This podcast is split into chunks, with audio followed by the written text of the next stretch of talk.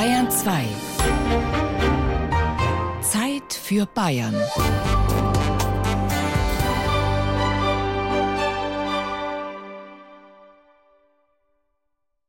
Herzlich willkommen auf der MS Feiertagsfeuilleton.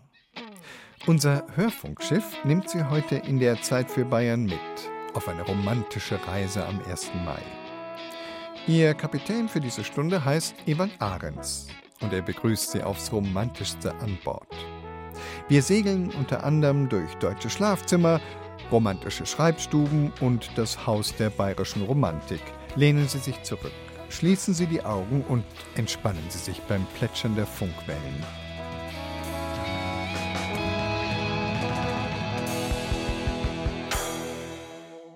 Wie das so ist. Eigentlich sind Schlafzimmer und Romantik eng miteinander verbunden. Aber im wirklichen Leben, da ist es ja dann doch oft so, dass das Schlafzimmer wirklich genau das ist und nichts anderes. Ein Zimmer, in dem geschlafen wird und die Romantik sich dann halt im besten Fall in den Träumen abspielt. Aber womöglich liegt es ja nur an der Einrichtung. Zumindest gibt es Leute, die behaupten, dass man an der Ausstattung des Boudoirs ablesen kann, wie romantisch es drinnen zugeht. Tanja Gronde hat den Paartherapeuten Uwe Linke dazu befragt. Es war gar nicht so leicht, Kandidaten zu finden für Zeige mir dein Schlafzimmer und ich sage dir, wie romantisch du bist. An dieser Stelle danke für das Vertrauen an alle Versuchskaninchen. Ich suche also mit einigen Fotos von vier Schlafzimmern Uwe Linke auf. Raumpsychologe, Paartherapeut und ein Mensch, der einen Blick hat auf das, worauf es ankommt. Das Schlafzimmer muss nämlich ein wahrer Alleskönner sein. Man müsste dort sozusagen sehen oder ablesen können, dass es der Raum für die Intimität ist, für Sexualität, aber natürlich auch ein Rückzugsraum und natürlich ist das Schlafzimmer auch der Raum, wo wir zur Ruhe kommen. Bei einem Umzug wird das Schlafzimmer auch als letztes fertig, ist gern Stiefkind und dass dann das Licht fehlt, macht ja eigentlich gar nicht so viel aus, oder? Da stehen dann riesige Kleiderschränke, da stapelt sich manchmal die Bügelwäsche. Wenn Besuch kommt, ist es auch oft das Zimmer, wo man die Sachen schnell reinpfeffert, weil man die Wohnung ganz blitzschnell aufräumen möchte, das kennt jeder. Auch ein Liebestöter, ein Schreibtisch im Schlafzimmer. Überhaupt Doppelnutzung sei zu vermeiden, meint der Fachmann so energetisch ist eben Arbeiten, angespannt sein, was Sinnvolles machen. Und das Schlafen ist halt so ein bisschen das Gegenteil. Das Schlafen hat ja was Romantisches, man gibt sich den Träumen hin, man stirbt den kleinen Tod. Das ist also wirklich das totale Gegenteil davon. Insofern wenn man es machen muss, weil man einfach räumlich dazu gezwungen ist, würde ich es optisch abtrennen, mit einem Vorhang, mit einem Paravent auseinanderdividieren.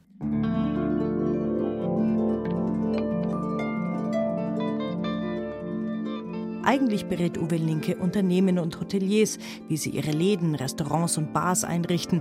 Dann stimmt der Raum und Bedürfnisse der Kunden aufeinander ab. Wenn er als Paartherapeut die Ursachen für fehlende Leidenschaft sucht, dann geht er auch mal ins Schlafzimmer der Paare, liest die Räume, wie er sagt. Das ist für mich ein eigener Vorgang, äh, wo ich in einem anderen, oh, das klingt jetzt total spooky, aber es ist nicht. Ich bin in einem anderen Bewusstseinszustand. Also ich lasse sozusagen diese Intuition reinfließen das ist gar nichts Esoterisches, sondern es ist so ein Zustand, wo man sich eben einfach darauf einlässt, was einem Raum, Gegenstände, Farben, Oberflächen, Dekorationen äh, sagen, was die über sich erzählen. Und das hat immer alles eine Geschichte. Und äh, so wie andere Menschen an der Kleidung viel sehen können oder ein guter Friseur an der Qualität der Haare heute sagen kann, wie es einem geht, kann ich halt Wohnungen lesen. Wir haben nur Fotos auf der Suche nach Romantik. Schlafzimmer Nummer 1 ist sehr klein, 9 Quadratmeter Stadtwohnung mit Einbauschrank an einer Seite, Fenster an der anderen und dazwischen ein Bett, Holzgestell. Viel Liebe zu Naturmaterialien sieht man, Lehmputz, geöltes Parkett, kleiner runder Spiegel, Deckenleuchte, keine Bilder, keine Vorhänge kein Ort der Wahnsinnsromantik, weil der eben so schmucklos ist, weil er farbfrei ist, dieser Raum.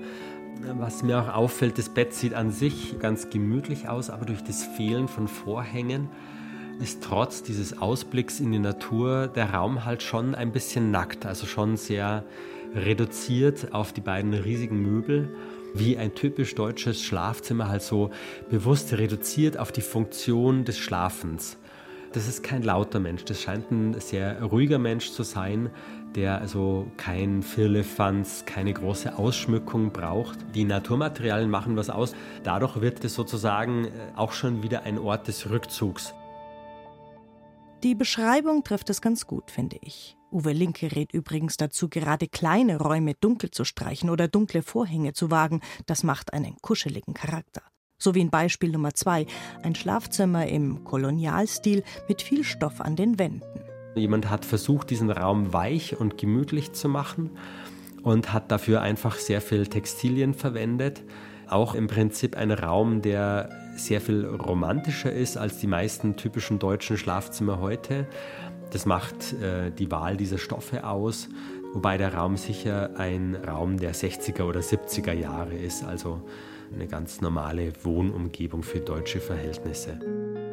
Beispiel Nummer drei habe ich nur mitgebracht, weil neben dem Bett ein Biedermeier-Sekretär steht, wo man doch Arbeitszimmer und Bett trennen soll. Aber dafür lehnt eine Gitarre an der Wand. Es scheint jemand zu sein, der in diesem Dachgeschoss tatsächlich sich auf Dinge fokussieren kann. Ich schließe das aus seiner Hinwendung zur Musik. Das hat also was ganz Sinnliches. Musik haben immer was sehr Sinnliches. Und zum anderen, wer in so einem Chaos wie auf diesem Schreibtisch noch arbeiten kann oder sich konzentrieren kann, der schafft sozusagen auch, sich so ein bisschen von der Welt abzukehren und den Fokus auf das zu lenken, was er eben jetzt gerade machen will oder was er jetzt gerade eben tut. Und was auch eine große Rolle spielt, das sind die dunklen Farben, das dunkle Kopfteil, die ganz dunkle Bettwäsche. Also auch eine Idee der Romantik, dieses Dunkle in sich zurückgezogene.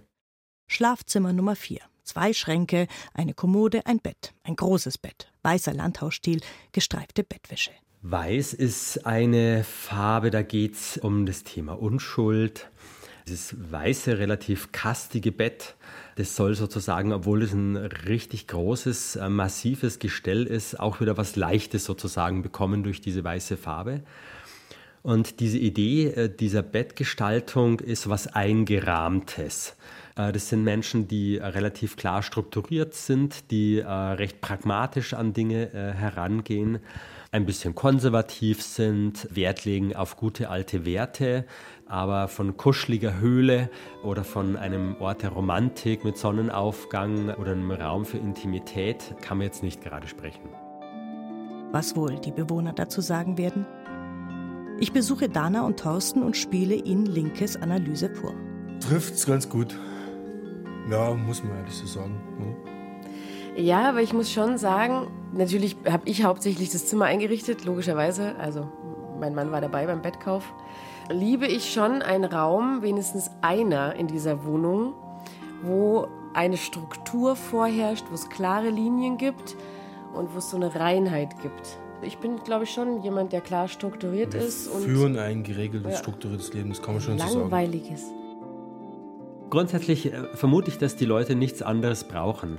Die haben jetzt einen Ausblick ins Grüne, was man so erkennen kann, und haben auch so ein paar Pflanzen im Schlafzimmer. Insofern glaube ich, dass die mit der bestehenden Situation grundsätzlich äh, zufrieden sind. Stimmen ja, wir voll zu. Ja, voll. Wir also, sind äh, zufrieden.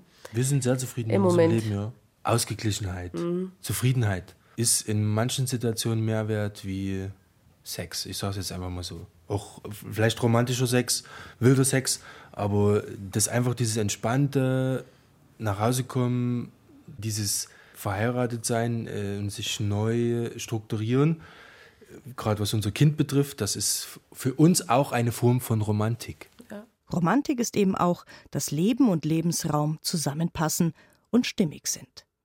Tanja Gronde über Schlafzimmerromantik.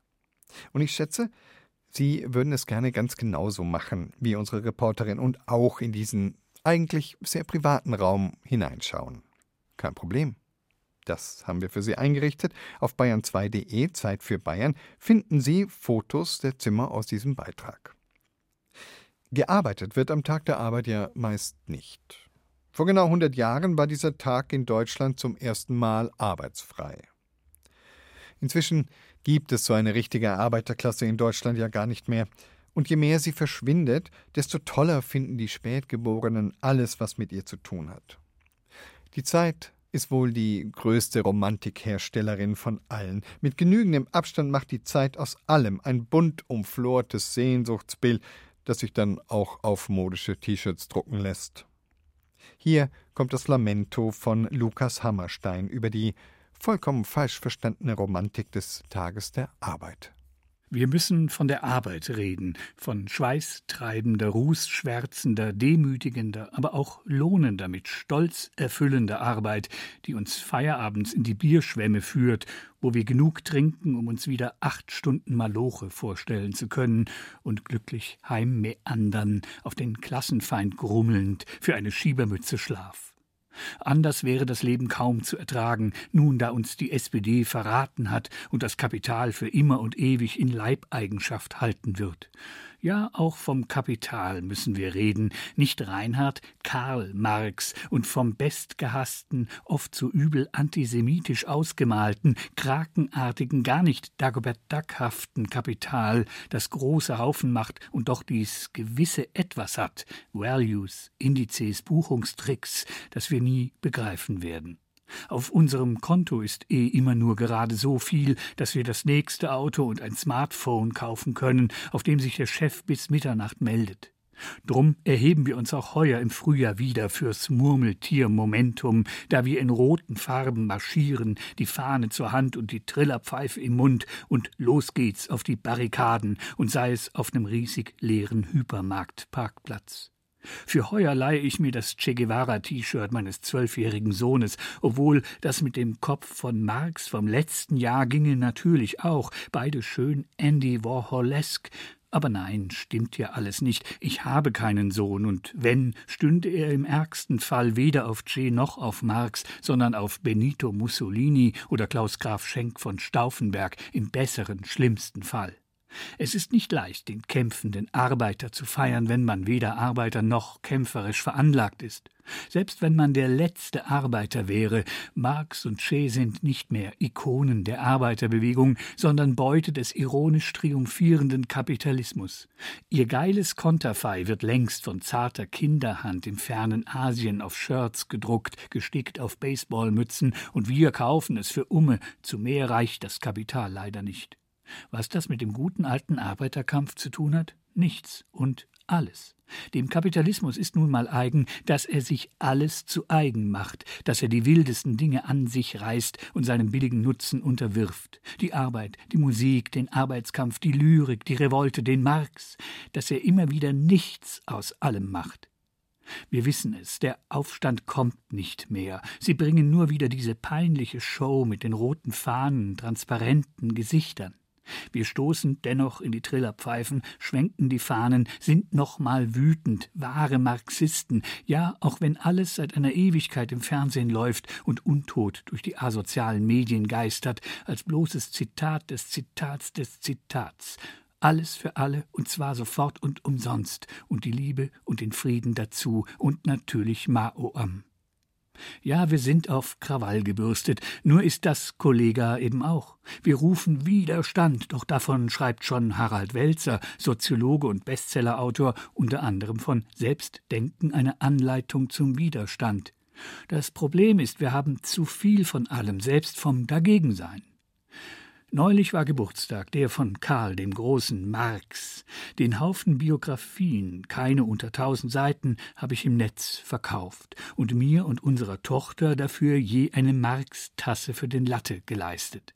Stimmt nicht, ich trinke keine Latte, ich verkaufe keine Bücher, ich habe keine Tochter. Eins aber habe ich, das Gefühl, dass wir uns lieber für Obdach und Arbeitslose erheben sollten. Was würden wir tragen? Ein Shirt mit Harry Rowold drauf aus der Lindenstraße, Sie wissen schon? Gelbgeile Westen wie die Franzosen? Anzug wie Jacob Rees-Mogg, das ist der britische Tory, der für den harten Brexit schuftet. Auch für Umme ist wirklich nichts mehr was wert.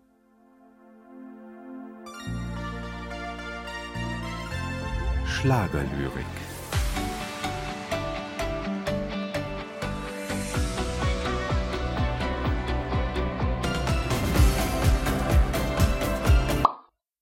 I beg your pardon. I never promised you a rose garden. Ja, ja, die Liebe ist ein seltsames Spiel. Wärst du doch in Düsseldorf geblieben. Ach, ich war noch niemals in New York. Ein Schiff wird kommen, aber Junge, komm bald wieder. Kalkutta liegt am Ganges, Paris liegt an der Seine, New York, New York, if I can make it here. I'll make it everywhere. Ich weiß, was ich will. Und immer Immer wieder geht die Sonne auf. Oh, dies ist ein ehrenwertes Haus. Ein bisschen Frieden, ein bisschen Sonne für diese Erde, auf der wir wohnen. Und dass die Menschen nicht so oft weinen. Es gibt mit uns Zweien doch nur Scherereien. Also lass mein Knie, Joe. Mit uns klappt das nie. Joe. Och, ohne dich schlafe ich heute Nacht nicht ein. Das, was ich will, bist du. Liebling, du kannst nicht immer 17 sein. Nur die Liebe lässt uns leben, alles vergessen und verzeihen.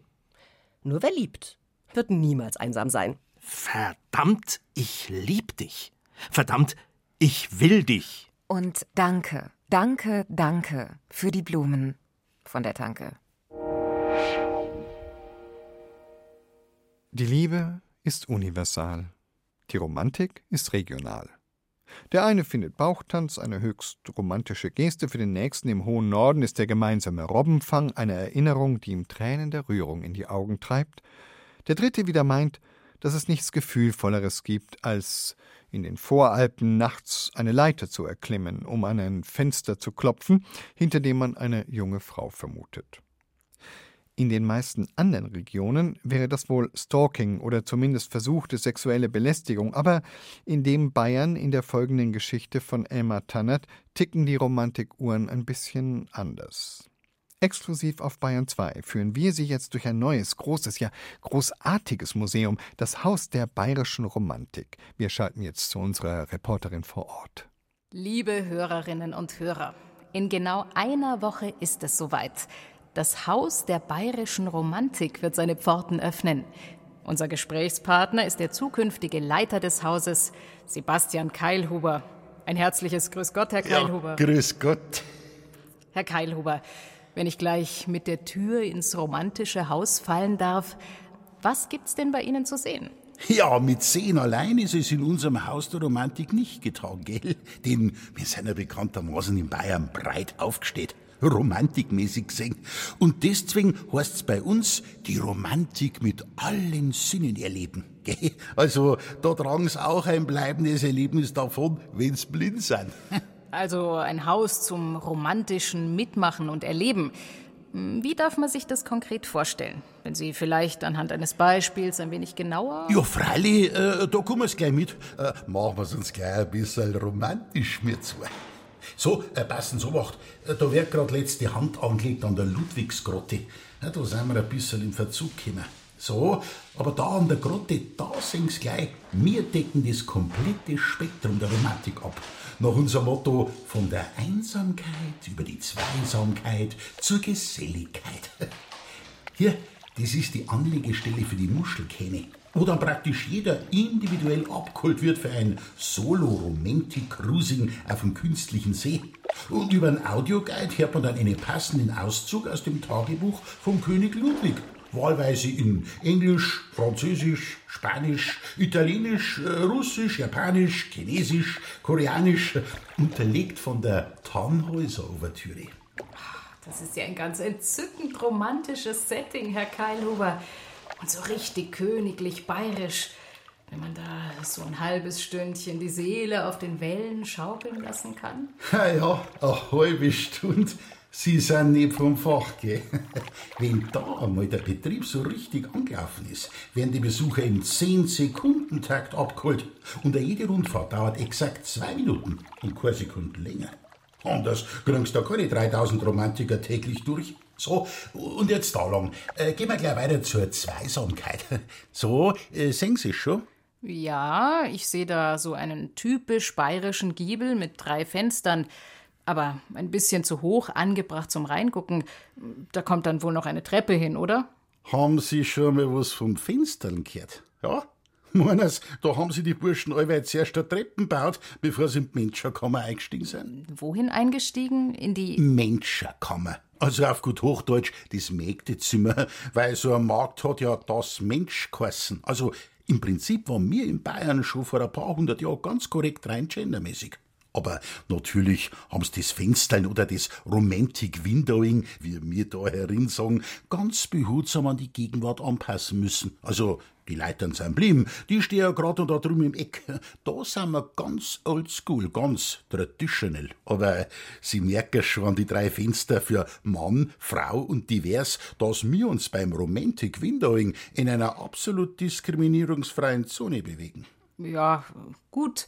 Aber was passiert denn da? Ich steige also über die Leiter hoch. Respektive als Mensch mit Gehbehinderung melden Sie einer klar an der Kasse, dass man rechtzeitig den mobilen Lift in Stellung bringen. Ja, aber was erwartet denn die Fensternden, wenn sie erst einmal die äh, Kammer Menschenkammer betreten haben? Da lassen Sie einen überraschen, wenn es soweit ist. Aber wir sind ja hier nicht im Nachprogramm, gell? Daher muss ich mich aus jugendschutztechnischen Gründen, muss ich mir da Zurückhaltung auferlegen. Aber eins kann ich Ihnen jetzt schon sagen, da warten prickelnde romantische Momente für alle über 18. Also so Speeddating-mäßig, kann man sagen. Und die Kinder? Wenn ich hier zum Fenster in den Park rausgucke, sehe ich Eisenbahngleise. Da können die dann wohl eine kleine Rundfahrt? Nein, nein, nein, nein, nein. Die, die Eisenbahn ist Bestandteil von unserem König Ludwig Solo-Romantik-Programm. Äh, da haben wir aus dem DB-Museum in Nürnberg den kompletten Ludwig-Sonderzug äh, als Dauerleihgabe zur Verfügung gekriegt. Und für unsere Bedürfnisse etwas umgebaut. Modifiziert mit Solo-Abteilen für Romantic Traveling à la Kini. Lieber Herr Keilhuber, herzlichen Dank für die aufschlussreichen Vorab-Einblicke. Wir verabschieden uns an dieser Stelle von Ihnen und freuen uns schon auf das Haus der bayerischen Romantik. Liebst du mich eigentlich? Man muss die Frage aller Fragen ja nicht unbedingt mündlich stellen. Schriftlich geht auch, wenn man die richtige Form dafür wählt. Auch im Zeitalter des Smartphones kann man Nachrichten ja immer noch mit der Hand schreiben. Aber kann man das wirklich noch? Wer es nicht mehr kann oder noch nie gekonnt hat, der kriegt beim Handlettering eine grundsolide Ausbildung zum romantischen Selbstgeschriebenen. Tobias Föhrenbach ist in den Schönschreibworkshop gegangen. Mein lieber Schatz. Eine alte lateinische Spruchweisheit lautet Literae est imago animae. Die Schrift ist das Spiegelbild der Seele. Deshalb schreibe ich dir diesen Brief von Hand um möglichst viel von mir und meinem Inneren zum Ausdruck zu bringen. Ich habe mir dafür Unterstützung geholt von Matje Kleinhans, der Kritzelfee, einer Expertin des Handlettering. Eigentlich bedeutet das alles, was mit der Hand geschrieben wird. Also es wird benutzt hier oft als Synonym für diese im Moment sehr modernen Schriften mit diesen dünnen und dicken Anteilen dass ein Teil des Buchstabens äh, ganz dick geschrieben ist, eben wenn man mit dem Pinselstift stark aufdrückt und ein Teil dünn. Das ist aber eigentlich das Brush Lettering, das ist eine Unterform des Handletterings. Und das Handlettering selber, das kann man auch mit einem Bleistift oder mit einem Kugelschreiber machen, mit Feinlinern. Das wird mehr gemalt. Das sind zum Beispiel auch so Comic-Schriften oder eine ganz normale Schreibschrift, die ja, je nachdem, wie lange die Schulzeit her ist, auch manchmal schon ein bisschen schwer fällt. So, wir starten also jetzt mit den Feinlinern. Einfach um uns auch ein bisschen aufzuwärmen, ein paar Schriften zu haben, starten wir am einfachsten mit der eigenen Handschrift. Du müsstest mich sehen, wie ich versuche, keinen Handkrampf zu kriegen. Zu Beginn lernen wir verschiedene Schriften kennen. Die Schreibschrift, die Monolinie, die Doppelschrift, die Umrandung und so weiter. Wenn ich meine Handschrift anschaue, dann sehe ich noch viel Verbesserungspotenzial, vor allem wenn vorne am Flipchart wunderschöne Vorgaben entstehen.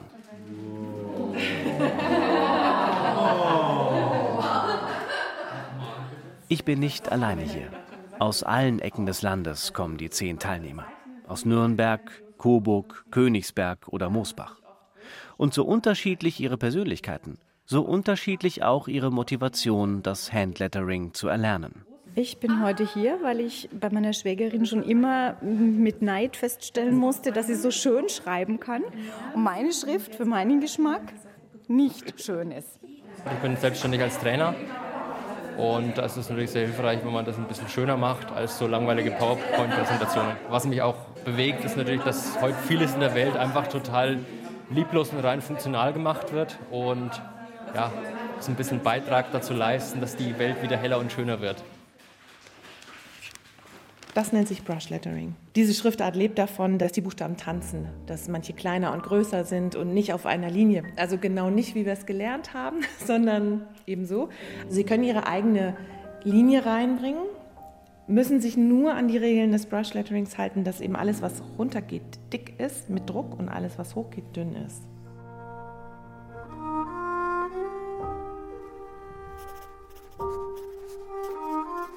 Meine Süße. Ich habe mir das mit der Handschrift etwas leichter vorgestellt. Hier tanzt noch nichts. Allerdings hatte ich bereits in der Schule reichlich mahnende Rückmeldungen meiner Lehrer ignoriert und in bildende Kunst regelmäßig eine ausreichend kassiert. Über zwei Stunden lang lernen wir nun die Klein- und Großbuchstaben sauber und verschnörkelt zu schreiben bzw. zu malen. Brush Lettering eben. Also jetzt kriege ich schon ein paar Schnörkel hin, weil quasi die Striche, die nach oben gemacht werden, dünn sind. Und wenn ich den Stift nach unten führe, dann drücke ich richtig drauf, dann wird es richtig dick. Sieht zwar immer noch fürchterlich aus, aber diesmal mit Ästhetik. Also im Handlettering-Workshop sind meistens Privatpersonen, die das einfach als Hobby nutzen wollen, die etwas suchen, womit sie sich entspannen können. Denn es ist schon so, obwohl wir alle mehr oder weniger eine gute Rechtschreibung haben, wenn wir anfangen, diese Buchstaben zu zeichnen, passieren die blödesten Fehler. Ich habe auch schon meinen eigenen Vornamen falsch geschrieben, obwohl ich den wirklich schon gut kenne. Und es ist einfach, man fokussiert sich sehr stark auf diese einzelnen Buchstaben und das entspannt. Man kriegt den Kopf leer. Es ist nicht die Zeit, sich noch darüber Gedanken zu machen, was noch zu tun ist im Haushalt oder bei der Arbeit oder auf der Chef doof war oder so, sondern man ist wirklich dabei. Das ist ähnlich wie bei den Ausmalbüchern oder den Mandalas, die im Trend sind. Das macht den Kopf einfach frei. Ich versuche mich an meine Schrift zu gewöhnen, die Hand locker zu lassen, aber dennoch schwungvoll zu führen. Immer wieder wandert mein Blick zum Nachbarn, der bereits beachtliche Fortschritte auf seinen Übungsblättern vorzuweisen hat. Da habe ich das C gehabt, dann habe ich gedacht, könnte man auch ein A, wenn man das einfach breiter macht, ne? kannst du auch ein A draus machen dann. Also da gibt es auch verschiedene Varianten, wie man das machen kann. Da muss man sich anfangs halt noch sehr viel konzentrieren, das ist so wie beim Autofahren, ne? Ja. wenn man Führerschein macht.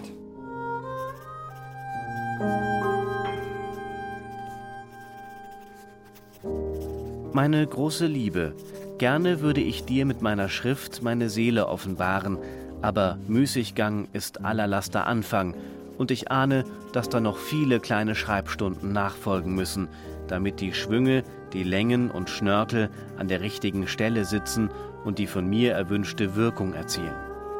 Ein letztes Mal an diesem Tag nehme ich alle meine inneren Kräfte zusammen, nur für dich. So, ich versuche in der Brush Art nun meinen Namen zu schreiben. Achtung, Premiere.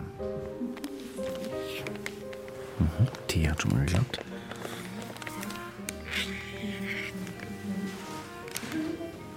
Ja, geht so.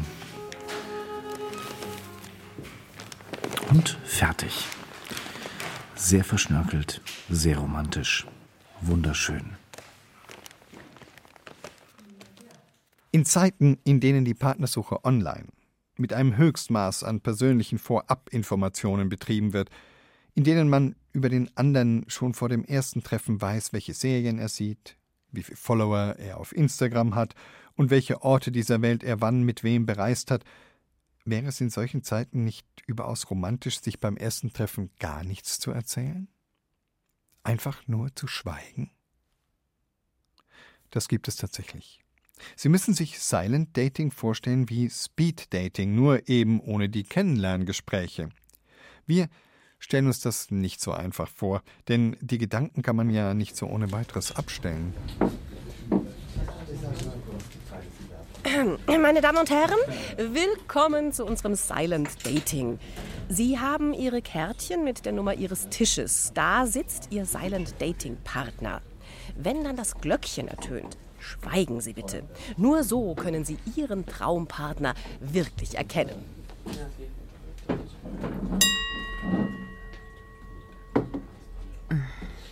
Der ist aber nicht schlank. Ich meine, bitte, wenn wir schon daten, wozu bin ich eigentlich hergekommen? Nee, schlank ist er nicht. Da drüben, der ist. Ich mag, wie die riecht. Man ja nicht oft, dass. Äh, okay, die Haare hätte sie sich machen können. Die sind ein bisschen strähnig. Jenny hat auch so Haar gehabt. Wenn die dann morgens am Tisch. Ah, das war einfach nix. Nee. Denk an was anderes. Hm? Die Augen sind schön. Aber die Haare, das ist doch irgendwie, also, dass man sich da so ablenken lässt. Jenny. Immerhin, er lächelt. Das machen die anderen ja alle nicht. Oder sie grinsen einen so blöd an, dass man sich fragt, ob das hier so ein integratives Projekt für alleinstehende Schwachsinnige. Was guckt der denn immer auf mein Haar? Ich hätte mir die Haare waschen. Ja, egal. Wenn einer das nicht aushält, dann brauche ich auch keinen. Meine Nägel sind doch in Ordnung, oder? Ja. Puh. Wenn man sich so lange anschauen muss. Und schweigen. Oh, bitte. Schweigen ist gut. Wenn man mit Anna schweigen kann. Jenny hat ja immer. Hast du was? Du sagst gar nichts. Du hast doch irgendwas. Dieses Schweigen. Hm, aber manchmal will man einfach nicht sprechen. Da ist man eigentlich zufrieden. Ach, ich habe gar keine Lust mehr an Jenny zu denken. Wie lange dauert das denn jetzt eigentlich noch? Ich glaube echt, die mag mich. Aber ob ich die nehmen soll? Die Haare? Nee. Der ist einfach zu dick. So nötig habe ich es dann doch nicht. Nur die Haare. Da müssen wir noch dran arbeiten. Gott sei gelobt. Hey, voll nett. du hast äh, schöne Haare, weißt du das? Es ist doch immer wieder schön, wenn Menschen über alle Hindernisse hinweg zueinander finden. Aber meistens tun sie das ja nicht. Verschmähte Liebe, unerfüllte Liebe, unglückliche Liebe. Manchmal meint man, das schönste aller Gefühle bringt mehr Leid als Lust hervor. Davon weiß auch Yuki im kommenden Beitrag ein Lied zu singen, obwohl äh, singen ist es vielleicht gerade nicht. Petra Nacke erzählt uns von ihm. Yuki hat Liebeskummer. Wenn er ein Mensch wäre, würde er wahrscheinlich flaschenweise Rotwein trinken und lange, traurige Gedichte über seine Angebetete verfassen. Wäre er weniger romantisch veranlagt, ginge er vielleicht auf einen längeren Segelturn, eine Dschungelexkursion oder täglich ins Fitnessstudio, um seinen Frust abzubauen. Aber Yuki ist kein Mensch, sondern ein Hund. Genau genommen ist er ein junger Hundemann. Und deshalb trinkt er weder Rotwein, noch schreibt er Liebeslyrik wie einige seiner menschlichen Geschlechtsgenossen. Stattdessen liegt er reglos auf dem Sofa, nagt lustlos an seinem Kauknochen und stößt nur ab und zu Laute aus, die von abgrundtiefem Leid künden. Frauchen zerreißt es dabei das Herz. Also versuche ich ihn immer wieder aufzumuntern. Ja, wo ist die Ente? Wo ist die Ente? Wo ist die Ente? na komm, na komm. Es klappt aber nicht. Die Ente ist eindeutig nicht so interessant wie alles, was draußen rumläuft. Vor allem die vielen attraktiven Hundedamen, die für einen Rüden mit Frühlingsgefühlen unwiderstehlich duften. Sobald wir den ersten Schritt vor die Haustür gesetzt haben, verändert sich seine Stimmung denn auch schlagartig. Leider nicht zum Besseren. Jegliche jemals genossene Erziehung verfliegt vollständig im Nirvana der Hormone und die hübschen pelzigen Dreiecke auf seinem Kopf dienen allenfalls noch zur Dekoration, keinesfalls zum Hören. Im Zustand des unglücklich Verliebtseins wird Yuki zum hormongedobten Athleten und die Straße zu seinem Trainingsparcours. Mehrfach täglich praktiziert er darauf den Doppel-R-Triathlon. Zerren, scharren, knurren. Vor allem beim Knurren hat er es zur wahren Meisterschaft gebracht. Sobald ein anderer Rüde auftaucht, macht er auf Miniaturwehrwolf. Das schockt zwar die wenigsten seiner Artgenossen, die meisten sind nämlich ganz ähnlich drauf, sehr wohl aber meine. Ich sag dann regelmäßig, der macht nichts, der ist bloß verliebt und wiederhole damit den dämlichsten Satz, den ein Hundehalter sagen kann, quasi im Fünf-Minuten-Takt. Ganz anders sieht es normalerweise aus, wenn uns ein Hundeweibchen begegnet. Dann wird Yuki zum überaus charmanten Casanova, dem die roten Rosen aus den weißen Pfötchen zu sprießen scheinen. Selbst schüchternste Hündinnen tauen bei ihm auf und betagte Hundedamen werden wieder jung und Yuki wird zum George Clooney der Hundewiese. Wie gesagt, normalerweise. Im Frühling gibt es aber keinen Normalzustand, denn viele Hundedamen sind jetzt stark an Familienplanung interessiert. Anders ausgedrückt, sie sind läufig. Und Yuki will sie alle, und zwar sofort, und wird deshalb drinnen zum Winselzwerg und draußen zum Pelzzombie. Da hilft nur eines: ausweichen, möglichst große Bögen schlagen und hoffen, dass der Wind günstig steht. Allerdings gibt es in der Stadt unzählige große, kleine, drahthaarige, wuschelige, einfarbige, gefleckte, spitz- oder hängeohrige Hundedamen, und die sind auch nicht alle auf einmal läufig, sondern jede nach ihrem eigenen Rhythmus und dann rund drei Wochen lang. So große Bögen kann niemand schlagen. Wie oft habe ich mir schon gewünscht, Sämtliche Hunde der Nachbarschaft würden sich in Korallen verwandeln, denn alle Korallen dieser Welt paaren sich nur an einem einzigen Tag im Jahr. Danach ist wieder Ruhe im Karton. Für diesen einen Tag im Jahr würde ich ein Katzenklo kaufen und mit Yuki zu Hause bleiben. Unsere Kreuzfahrt in den untiefen, aber weitgehend blauen Wassern der Romantik nähert sich dem Ende. Wir legen an und entlassen Sie in den restlichen Tag der Arbeit. Wer weiß, vielleicht können Sie sich ja heute das Dessert sparen, nach all dem Süßen, mit dem wir Sie heute versorgt haben. Wenn es noch nicht genug sein sollte, in unserem Zeit für Bayern Podcast ist noch mehr davon. Aber vielleicht machen Sie sich auch einfach nur inspiriert auf in den Wald und suchen die blaue Blume. Viel Erfolg wünscht Ebert Ahrens Ihnen dabei.